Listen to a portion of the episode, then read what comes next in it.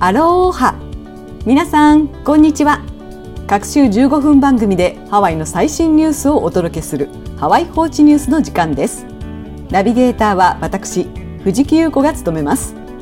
この番組では政治、経済、社会、ビジネスの話題から観光、ローカルな話題までハワイの最新ニュースを幅広く皆さんに分かりやすくまとめてお届けします。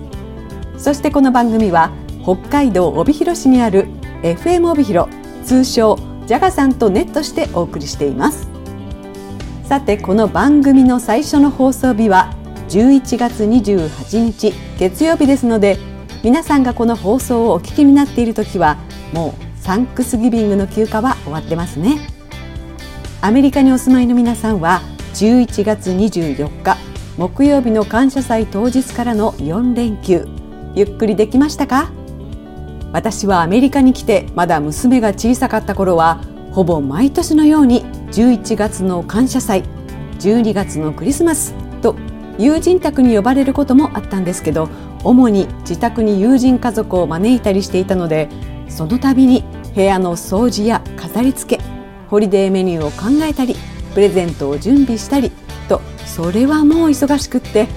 ようやく年末を迎えたと思ったら今度は年明けの新年会でゲストを家に呼ぶとか。でもそんなに広い家ではないんですよ。普通の2ベッドルームのアパートメントなんですがアメリカだと家に人を呼んでパーティーというのが一般的なので日本でそういう経験がなかった私はアメリカでかなり鍛えられました。でも今は娘もティーンになり新型コロナもあり私も少々年を取ってきたというのもあり我が家での集まりはクリスマス会だけにさせてもらってます。ということで私は来月のクリスマスまで体力をしっかり保ちたいと思っています。では早速参りましょう。ハワイ放置11月中旬から下旬の紙面よりハワイの最新ニュースをお届けします。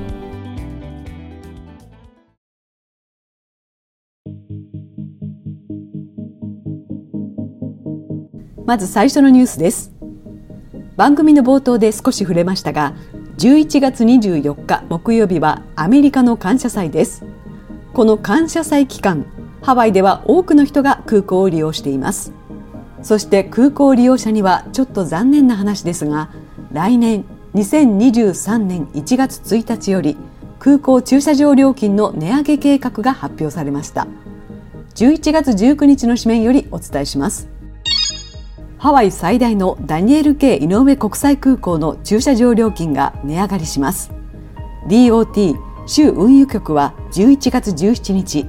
来年2023年1月1日から同空港の1日あたりの駐車料金を引き上げ6時間以上8時間未満の駐車料金も引き上げる計画を発表しました。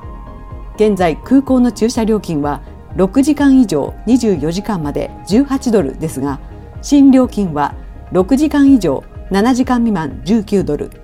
7時間以上8時間未満は20ドル。8時間以上24時間までは22ドルとなります。一方空いている駐車スペースを探すのに役立つデジタル掲示板などで駐車場利用者の利便性向上を図ります。空港駐車場の1日の最大料金は22%上昇しました。DOT の報道官ジャイ・カニングガム氏によりますとこの値上げは年間およそ100万ドルの収益を生み出しセキュリティカメラのアップグレードなど空港駐車場改善に役立てるとともに駐車場のより回転率の良い利用を促進することを目的としています。カニンガム氏は地元に居住している人が空港まで家族を車で送り車を駐車場に停めチェックインカウンターで家族を手伝い TSA 米国運輸保安局のゲートで出発を見送った後に車に戻ったとしても現在と同じ料金を支払うだけだ。料金の引き上げは長時間の駐車場利用者にしか影響しないと説明しました。さて次はハワイを訪れる観光客の皆さんにちょっとホッとするニュースです。窃盗を除きワイキキの犯罪が減少しました。11月22日の紙面よりお伝えします。HLTA ハワイ宿泊施設観光協会主催による訪問者公共安全年次サミットが11月17日ハワイコンベンションセンターで開かれました。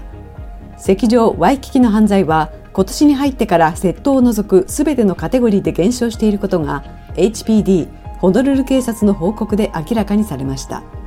これはホテルビジネス警察ソーシャルサービスプロバイダー各行政機関が協力しさまざまなプログラムや取り締まりを実施した結果と説明されています。HPD は17日までの犯罪記録に基づきワイキキにおける2022年の強盗車上荒らし触媒コンバータ盗難暴行の総件数は昨年より減少すると予測しています。さて犯罪は減少の傾向にありますが HPD のランドル・プラット警視によりますとパンデミック規制が解除されたことで訪問者が増え物を盗む機会も増えているということです。窃盗の大部分はプールのデッキでの置き引きや万引きといった軽犯罪で毎日通報がありほぼ毎日逮捕者が出るほど頻発しているそうです。引き続き身の回りの持ち物には気をつけて観光を楽しみましょうね。次のニュースです。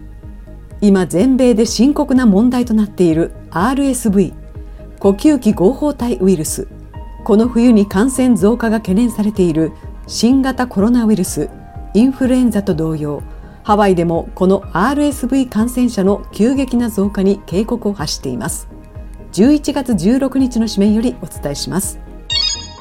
ハワイ州保健局は全米の傾向と同様。ハワイでの RSV 呼吸器合法体ウイルスとインフルエンザの症例が急激に増加することを警告しています。10月初旬に発生した低年齢時の RSV の急増により全米のいくつかの地域で病院が多忙を極めアメリカ本土の都市の中には定員近くまで患者が増加したと報告されています。保健局は RSV の増加とインフルエンザの季節新型コロナの継続がこの冬の医療制度に脅威をもたらすと懸念しています。州疫学者サラ・ケンブル博士はこの3社の他にも多くの呼吸器系ウイルスが地域社会の中で循環している。新型コロナとインフルエンザの予防接種を受け呼吸器系ウイルスの蔓延を阻止する予防策を取るようすべての人に強く要請していると述べました。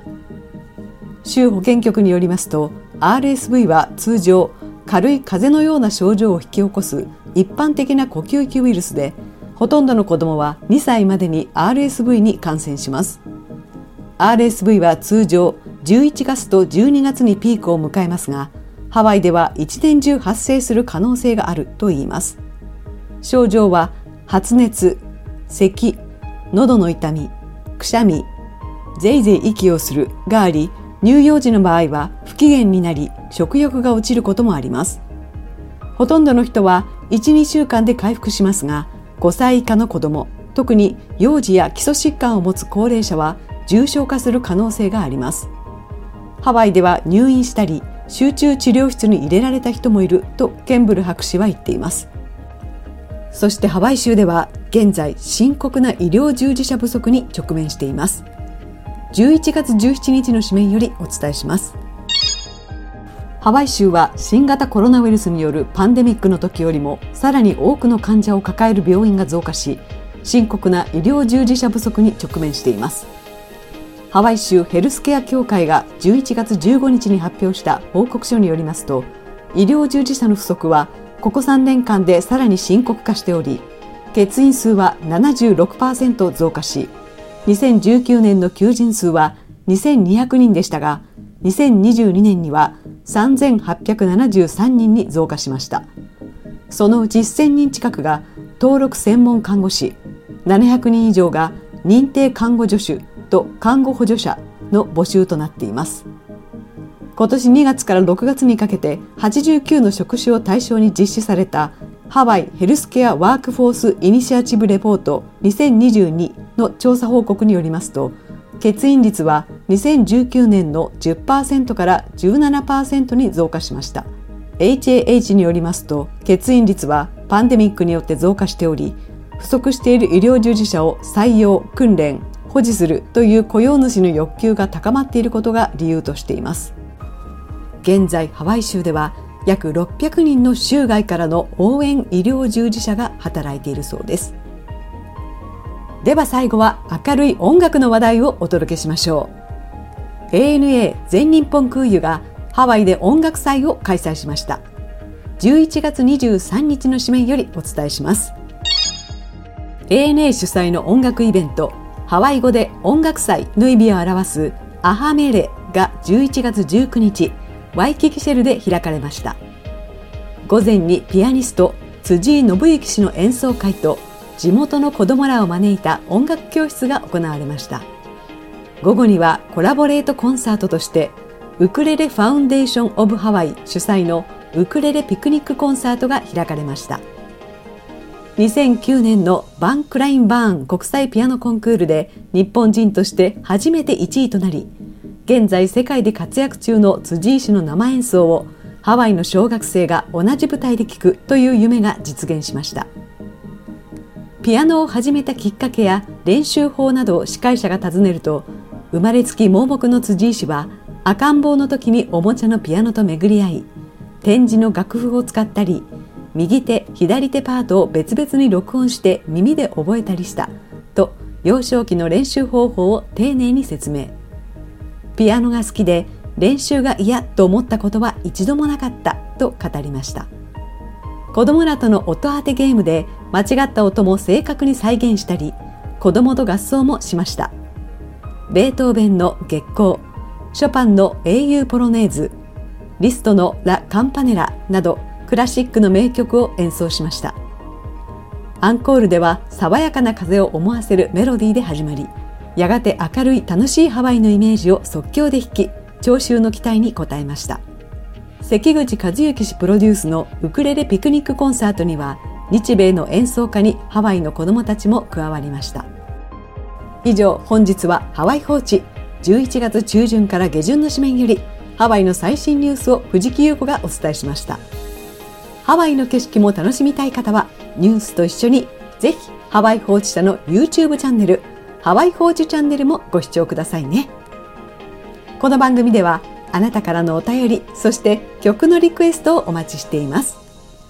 あなたのハワイの思い出やこの番組で聴きたい曲などありませんか？宛先は情報 joho アット桜ラジオ .com 懸命にハワイと書いてお送りください。桜ラジオホームページの情報提供フォームからも受け付けています。ぜひお気軽に送ってくださいね。楽しみに待っています。では次回のハワイ放置ニュース。12月12日月曜日の週のこの時間にまた元気にお会いしましょう。アロハ。